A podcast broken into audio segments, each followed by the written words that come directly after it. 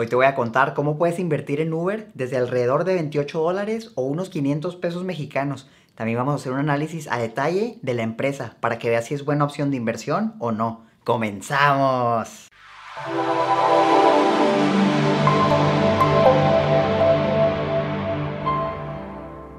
Hola inversionistas, ¿cómo están? Primero que nada quiero aclarar que este no es un video para que te conviertas en chofer de Uber o para que consigas un carro para rentarlo. El método que te voy a mostrar no requiere nada de esfuerzo, solo debes poner tu dinero y esperarte a recibir las ganancias en caso de que las haya. Y puedes empezar con 28 dólares, más o menos lo mismo que 500 pesos mexicanos. Lo que vamos a hacer es convertirnos en dueños de una pequeña parte de Uber, comprando acciones por medio de la bolsa de valores. Esto es algo que cualquier persona puede hacer por medio de un broker, como puede ser Cuspid, GDM Home Broker o cualquier broker que tenga acceso al sistema internacional de cotizaciones. Solo te va a tomar unos pocos minutos hacer la compra de la acción de Uber y ya solo te queda esperar a recibir las ganancias o pérdidas. Esto es literal todo lo que debes hacer, pero antes de que lo hagas, vamos a hacer un análisis detallado de Uber para que sepas si es una buena opción para invertir o no. Uber es una empresa estadounidense fundada en 2009 y recientemente en mayo de 2019 se hizo pública a los inversionistas por medio de la bolsa de valores. En ese momento la empresa se encontraba evaluada en 82.4 billones de dólares a un precio por acción de 45 dólares. Sin embargo, desde ese momento, el precio de la acción no ha dejado de caer, llegando en este momento, noviembre de 2019, a más o menos 27 dólares por acción. Esto representa una caída de alrededor de 40% en solo unos pocos meses. Al ver esto, no pude evitar poner mis ojos sobre esta empresa y considerarla una opción de inversión a largo plazo. A continuación te voy a decir por qué. Su principal servicio es el transporte de personas, incluyendo el taxi, el compartir viajes con otras personas, choferes en automóviles de lujo, bicicletas, scooters y próximamente helicópteros eléctricos. O eres una empresa que vino a revolucionar el sistema de transporte de personas tradicional, o sea, los taxis Ahora Uber ofrece este servicio a un precio más barato y con mucha más tecnología. Vamos a empezar viendo algunos datos. A diciembre de 2018, Uber tiene 91 millones de usuarios mensuales en su plataforma y cuenta con alrededor de 3.9 millones de choferes en todo el mundo. Han realizado más de 10 billones de viajes en todo el mundo en 63 países y más de 700 ciudades. Por día realizan un promedio de 14 millones de viajes. De hecho, esta cifra ya se ha incrementado a 18 millones de viajes por día en junio de 2019 así como 99 millones de usuarios mensuales en la plataforma de Uber. Estos son datos impresionantes para cualquier empresa dentro de este sector. El servicio de transporte de personas es el más popular en Uber pero han lanzado otros servicios para expandir su negocio. Por ejemplo, en 2015 lanzaron Uber Eats, un servicio que entrega comida a domicilio. En 2016 lanzaron su primer vehículo autónomo. Así es, ya no necesitas un chofer. En 2017 lanzaron Uber Freight, que se dedica a conectar a traileros o empresas que tienen trailers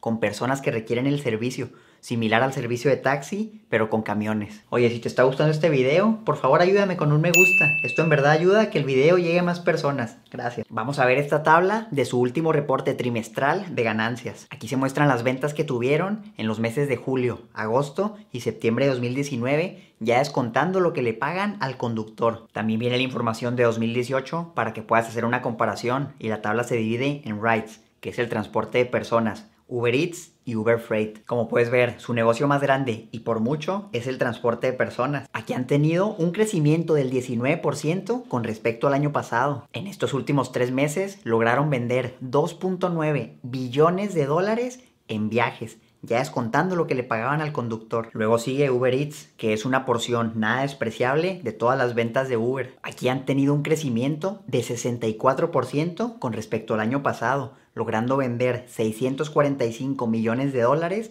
descontando lo que le pagaron a los choferes. Por último está Uber Freight, que aún es un pequeño negocio dentro de todo Uber, ya que solo ha generado menos del 20% de todas las ventas, pero ha tenido un crecimiento de 78% con respecto al año pasado, alcanzando ventas por 218 millones de dólares descontando lo que se le paga al conductor. Tal vez si no es tan despreciable. Entonces sumando todo lo anterior, Uber ha tenido un crecimiento del 30% en este trimestre comparándolo con el trimestre del año pasado. Esto es algo bastante elevado considerando el gran tamaño de la empresa. Si tienes curiosidad, aquí te voy a dejar esta tabla donde se muestran todas las ventas que ha tenido Uber en el último trimestre, incluyendo lo que le pagan a los choferes. Han vendido 16.4 billones de dólares. Hablemos un poco sobre su principal sector, el transporte de personas. Aquí Uber es el que domina el mercado, con alrededor del 64% de este, mientras que su principal competidor, Lyft, solo abarca el 36% aunque podemos ver que ha tenido un crecimiento considerable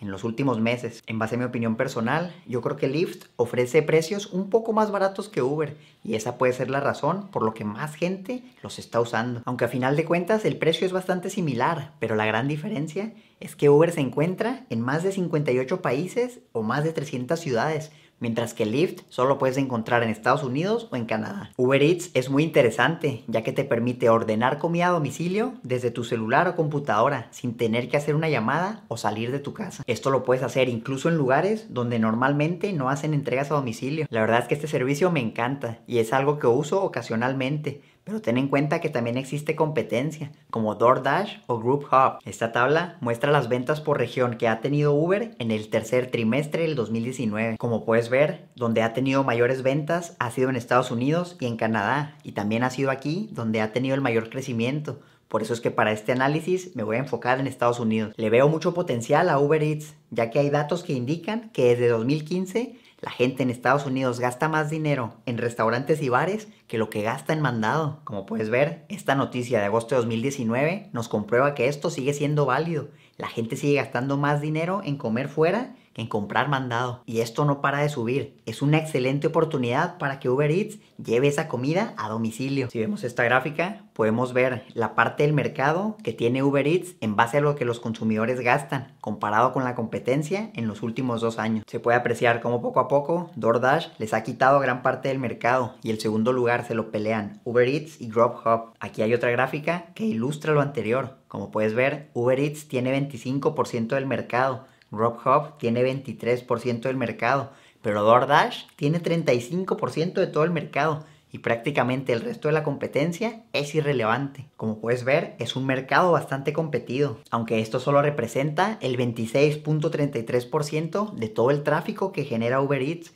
El resto proviene de otros países. Otro dato importante es que Uber Eats planea utilizar drones para repartir comida a partir de 2020. Estos son pequeños robots voladores que van a llevar la comida dentro de un contenedor y ellos se van a encargar de entregar el pedido al cliente eliminando la necesidad de un chofer, aumentando las ganancias para Uber Eats. Ahora vamos a analizar Uber Freight. Esta es una parte interesante del negocio de Uber, ya que combina la tecnología que utilizan en su plataforma de transporte de personas, pero ahora van a buscar conectar a traileros o empresas que tienen trailers con personas que necesitan el servicio. Funciona prácticamente igual que el servicio tradicional de Uber. Eliges la ubicación, te salen las opciones y puedes escoger la que más te guste, ya sea para adquirir clientes o para hacer un envío. Actualmente este servicio solo se encuentra disponible en Estados Unidos, Alemania y en Países Bajos. La estadística dice que miles de transportistas y casi medio millón de traileros utilizan la plataforma de Uber Freight. Solo para que te des una idea, el mercado de los trailers en Estados Unidos generó ventas por 796 billones de dólares en 2018. El potencial que tiene Uber Freight para hacer negocio en este sector es inmenso. Uber tiene planeado invertir 200 millones de dólares para hacer crecer a esta plataforma.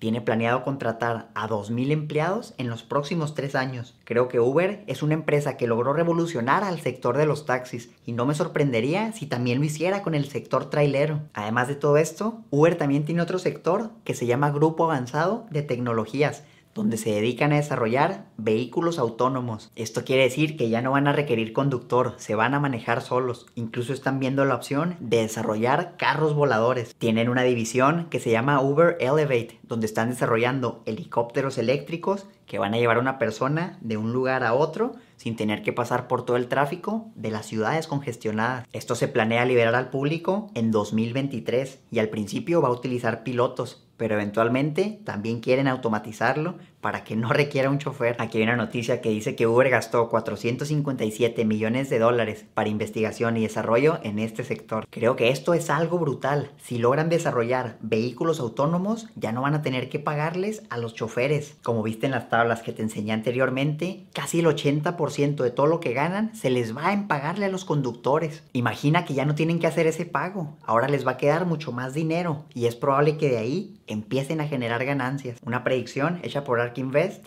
dice que para 2030 va a existir un mercado de 10 trillones de dólares para los vehículos autónomos y Uber ya se está preparando para esto. Hablemos sobre las finanzas de la empresa. Si analizamos sus ventas, podemos ver que año con año han tenido un crecimiento importante. En 2016 vendieron 3.85 billones de dólares, pero en los últimos 12 meses, a septiembre de 2019, han logrado vender 13 billones de dólares. Esto representa un crecimiento de 106% en 2017 y un crecimiento de 42% en 2018. Vamos a analizar el operating income. Esto quiere decir la venta menos el costo de producir y entregar el bien o servicio. Podemos ver que Uber ha perdido billones de dólares no tiene ganancias debido a sus altos costos operativos. En 2018 perdió 3 billones de dólares y en los últimos 12 meses, a septiembre de 2019, ha perdido 8.6 billones de dólares. Esto es debido a su acelerado crecimiento. Al haber más ventas, también hubo más gastos y por eso perdieron más dinero. Uber tiene planeado empezar a generar ganancias para 2021. Actualmente tienen 12.6 billones de dólares en efectivo y equivalentes de efectivo. También tienen 10.4 billones de dólares en inversiones que podrían vender si necesitaran más efectivo. Aunque tienen una deuda a largo plazo, esto quiere decir que van a pagar en un plazo mayor a 12 meses de 5.71 billones de dólares. Si vemos el debt to equity ratio de Uber es de 0.48, lo cual es bastante sano. Esto quiere decir que tienen suficiente dinero para seguir quemando de aquí a que generen ganancias. La empresa no necesitaría recaudar más fondos en el corto plazo. Esto es muy bueno para los inversionistas. Siempre es recomendable que una empresa tenga bastante efectivo y pocas deudas para que tengan de dónde agarrar en caso de que las cosas se pongan difíciles. Si vemos el price to sales ratio de Uber, podemos ver que la acción cuesta 3.53 veces más que las ventas que tiene la empresa. Si comparamos esto con su principal competidor, Lyft, podemos ver que tiene un price to sales ratio de 3.94. Esto quiere decir que Uber está más barato que Lyft en este momento. Además, Uber se encuentra diversificado en muchos más sectores que Lyft. Por eso creo que es una mejor opción para invertir. Si tuviera que elegir entre Uber y Lyft, yo escogería Uber. Es importante que sepas que también hay competencia desarrollando vehículos autónomos, como Google por medio de Waymo